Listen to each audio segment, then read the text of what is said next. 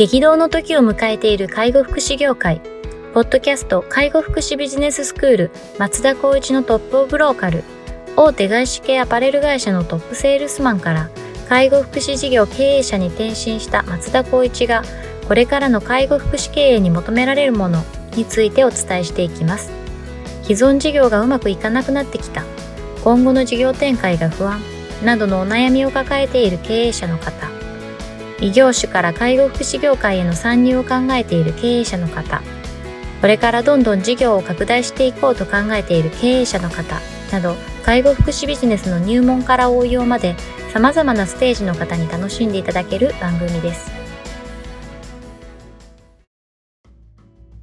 こんにちは。ナビゲーターの松本慎二です。ポッドキャスト介護福祉ビジネススクール松田光一のトップオブローカルトップオブローカルとは、介護福祉業にて地域に密着し、地域に愛されることで地域のナンバーワンになることです。松田さん、本日よろしくお願いします。よろしくお願いします。はい、今日も行きたいと思います。今日はですね、えっ、と、ご質問いただいておりますので、えっ、と、取り上げたいと思います。はい。はいえー、いつも楽しいお話ありがとうございます、えー、私は東京にある訪問看護ステーションで部長をしているものです。先日、とある会社からヘッドハンティングの電話がありました。うん、内容としては、母体が大手の訪問看護で、これからあ、母体が大手企業ですね。大手企業の訪問看護で、これからより訪問看護ステーションを拡大していきたいとのことでした。えー、最低年収を800万円で、パフォーマンス次第では年収1000万超えも可能ということでしたと。そもそも業界でヘッドハンティングがあるのも驚きましたし、条件の良さにもびっくりです。ただこれだけ条件が良いと求められることも多そうで、どのように思われますか？経営者の立場からアドバイスいただけるとありがたいです。というような内容ですが、訪問看護のヘッドハンティングというのがあるんだというのは、僕ちょっとこのお便りで初めてしたんですけれども、結構な、あの、条件を提示いただいているというところですが、うんうんどうですこの辺は。どうですかね？この役職、役割っていうところが、もしかしたら紐づいているのかなと思いながらも、うん、まあ、松本さんも、あの、ご承知のように、その、訪問看護のサービス設計、いわゆる報酬の算定の仕方っていうのは、件数と単価と、まあ、そういったところでいくと、もしかしたら、やっぱりその、経営者の立場からいくと、割とこう、やっぱり、この、うん、年収の高い部分に関しては、あ求められる部分は一定通常よりは多いんじゃないかなっていうのは、まあ逆に言うと想定しといた方がいいよねっていう考え方ですかね。なんでこのヘッドハンティングの多分エージェントからなアポイントされているとは思うので、うん、その方に対して質問をしっかりと投げた上で判断するっていうのは、まず前提として大事ですかねっていうところが、うん、まあ、最初のアドバイスになりますかね。なるほどですね。まあ、そうですよねっていう話ですよね。まずは自分でしっかり判断するために情報を集めるというところが大事そうな気がしますよね。うん。まあそもそもでも訪問看護でヘッドハンティングがあるっていうのはちょっとびっくりしたんですけど、うん、割と一般的な感じですか、これ。うん、どうですかね。まあ、訪問看護に限らず、訪問系に関しては僕はやっぱりヘッドハンティングというか、あるなっていうのは、あ思ってますね。以前も TOL でもお話あったかもしれないですけど、訪問介護の方でも、やっぱり直接電話をしてきたりとか、まあちょっと、あと古速というか、ん。なんとなくこう、誰ですかみたいな感じの人たちが電話をしてきたりするんですけど、やはりあの、例えば、私たちの法人もそうですけど、ある程度、えっと、情報を開示しているところもあるので、いろんな部分で見ていけば、まあ、例えば固有名詞っていうところはもしかしたら拾える環境もあると。まあ、そういった部分で対策も今は練ってはいるんですけども、実際のところはやっぱりこう名刺交換したりとか、いろんな人の情報のつてを踏まえて、あそこの責任者は何々さんって人だよ、みたいな感じで電話してきたりっていうのは多分今の業界というか、まあ介護だけじゃないですよね。あると思いますと。なので、訪問看護が、まあ、こういった形あるっていうのは、まあ、そうだろうな、みたいなところは思いますね。ただ、一方でやっぱり年収800万とか1000万っていうところに関しては、結構破格ですよねっていう感じですね。なので、そこがどれぐらいの、まあ、サービスをやっているのか。まあ、多分、24365、まあ、24時間365日のタイプだとは思うんですけど、それに言っても1000万を出すってなると、まあ、どれぐらいのチーム力で、どれぐらいの報酬なのかなっていうのは逆にちょっと知りたいなっていうのは思いますかね。なるほどですね。まあでも、まあ確かに訪問看護であれば、なんていうんでしょう、こう事業所を複数、それこそ、まあ法人全体で言えば、あの、20、30とか持ってらっしゃるようなところも、まああるっちゃあるんで、まあ、そういうところのこの統括の部長みたいなポジションだったら、うん、まあこれぐらいの年収出しても、まあ合うよねっていうのはなんとなくイメージも起きますし、うん、まあそれぐらいの責任と、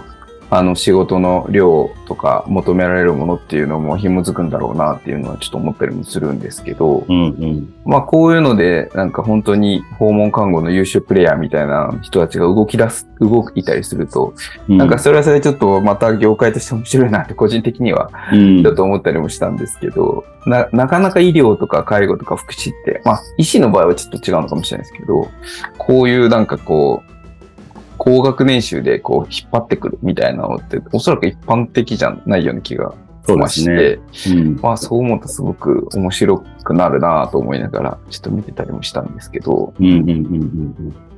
そうですね。まあ、その声をかかったっていうことは、一定の評価をされたっていうこともあるので、うん、そこはこう自信を持ってもらっていいかな。まあ、要するに、質問で先ほど聞いた方がいいよっていう一つの中には、なぜ私を選んでくれたんですかとか、うん、どういった形で情報としてあの聞いていただいてるんですかみたいなところは、自分を評価あ要するにこう、他者から見た自分っていうのを理解するためにも、うん、ここはもうお話を聞くっていうのは全然ありかなとは思いますね。うん、ただやっぱりこう、金額だけで決めるってなるとなかなか難しいところもあると思うので、うん、やっぱりそこの法人としての理念だったりとか、指針だったりとか、先々の方向性だったりとか、まあ、しっかりと見た上で、お話をまあ進めていくっていうことは、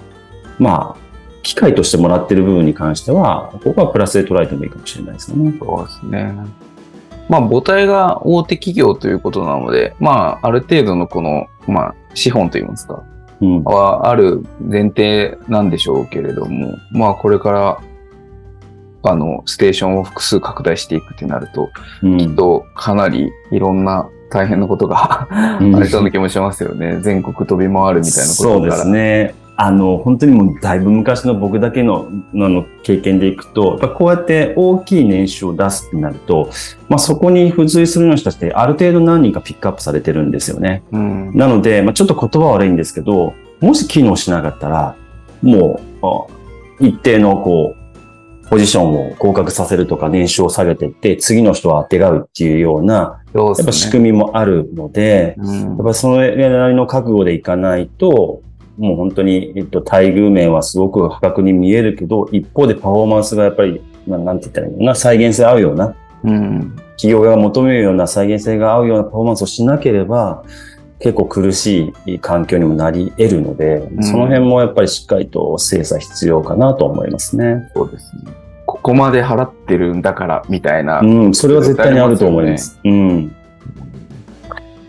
まあでも逆に言えば経営者の立場からしたら年収1000万出してもそれだけ事業を大きくしてくれるんなら安いもんだみたいな考え方もありますよね、一方。そうですね。それは絶対あると思います。うん、1000万を出すっていうことを考えたらももちろん逆算してるわけなので、うんうん、それぐらいの価値はある方だっていう部分での認識だと思いますね。そういうことですよね。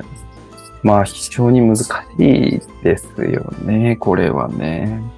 僕もあの、ちょっと実はとある看護師さんとお話聞かせていただく機会が聞いてたんですけど、うん、その方は、あの、男性の看護師で、あの、眼科？の、はい、あの、専門にやってたような目の看護師さんで、で、とある先生が、あの、独立するから一緒に来てほしいと。うん、なんか、メーターとなんか手術とかあるんで、うん、なんかそういうののこの、なんていうんですか、この看護市の取り仕切りみたいな感じで、これその人も多分1000万超える、1000万超えるような金額で引き抜かれたみたいなんですけど、そうでもなんかやっぱ合わなくなってきて、うんうん、いや、やめようって、やめたのかやめるのか、やめたのか、その時は。でも同じ金額で雇ってくれるとか当然なくて。ですね。そのイレギュラー環境の中でやっぱり生活の水準とかも決まってきちゃうじゃないですか。うん。やっぱ結構それですごく苦労されていて、うん、で、なんかまあ、普通の病院に今更行けないし、やっぱりこの眼科っていうところとっしちゃってるし、うん、で、まあ、それなりに高い給料もあるんで、まあ、通常の看護師だと横転できないよねっていうところで、うん、なんかその、一般の企業を目指して、あの、入られたんですけど、まあ、キャリアを積むっていう意味でも、はい。でも結局、なかなかフィットしなくて、それも。はい。やっぱり看護師のスキルって一般企業でこう、事業開発するスキルって全く別物じゃないですか。そうですね。そういうところもあって結構もう苦労されてるっていうようなあ事例をちょっと聞いたことがあって、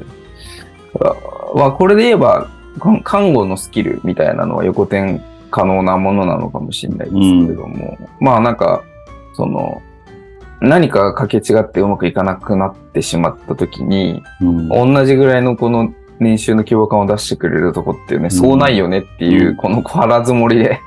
いた方がなんかいいのかなとか思そうですね。本当そう、本当そうですね。うんめちゃくちゃいい例出してくれましたね。やっぱそういう人、方々いらっしゃいますね。僕もなんかちょっと記憶に遡っていただいたなって今思いましたうね。んやっぱ年収だけじゃないですよね、このジャンルはっていうところがありますね。ねなので、なんかまあ、と、とあるこの、なんかこう、巡り合わせの中で、ポンとそういう求人だったりとか、そういうそのご縁みたいなところに巡り合って、そこに乗るっていう話は全然あると思うんですけど、うん。ただなんかそれがその、じ自分が持っている市場価値と必ずしも連動しない可能性も当然あったりするので、特定のとあるニッチなところでめちゃくちゃパフォー、なんかこう評価されてて、うん。で、そのニッチなところがなくなった瞬間に一気にこう市場価値が下がるみたいなことって、うん。まあ訪問看護ってあんま想定できないですけど、まあそういうこともあるんだろうなと思いながらちょっとうん見たんですけど、うん。ちなみにその眼科に行って高年収で、で、フィットしなかったっていうのは、主にどういったことがっていうのは、まあそれ多分そのクリニックの開業の時に一緒についてったんで、うん。そのトップとの関係性の問題だったりとかうん。あるじゃないですか。うん。トップが多分医師で、うん。で、その方は看護師でっていう、医師、看護師、経営者、あの、スタッフっていう、この関係性の中で、多分なんかうまくいかなくなってしまって、うん。じゃあ転職だ、転職だってなっても、今のこの給料をそのまま当然採用してくれるところなんてなくて、そうですよね。はい。そうすると多分下手したら半分ぐらいになっちゃうんですよね。なりますよね。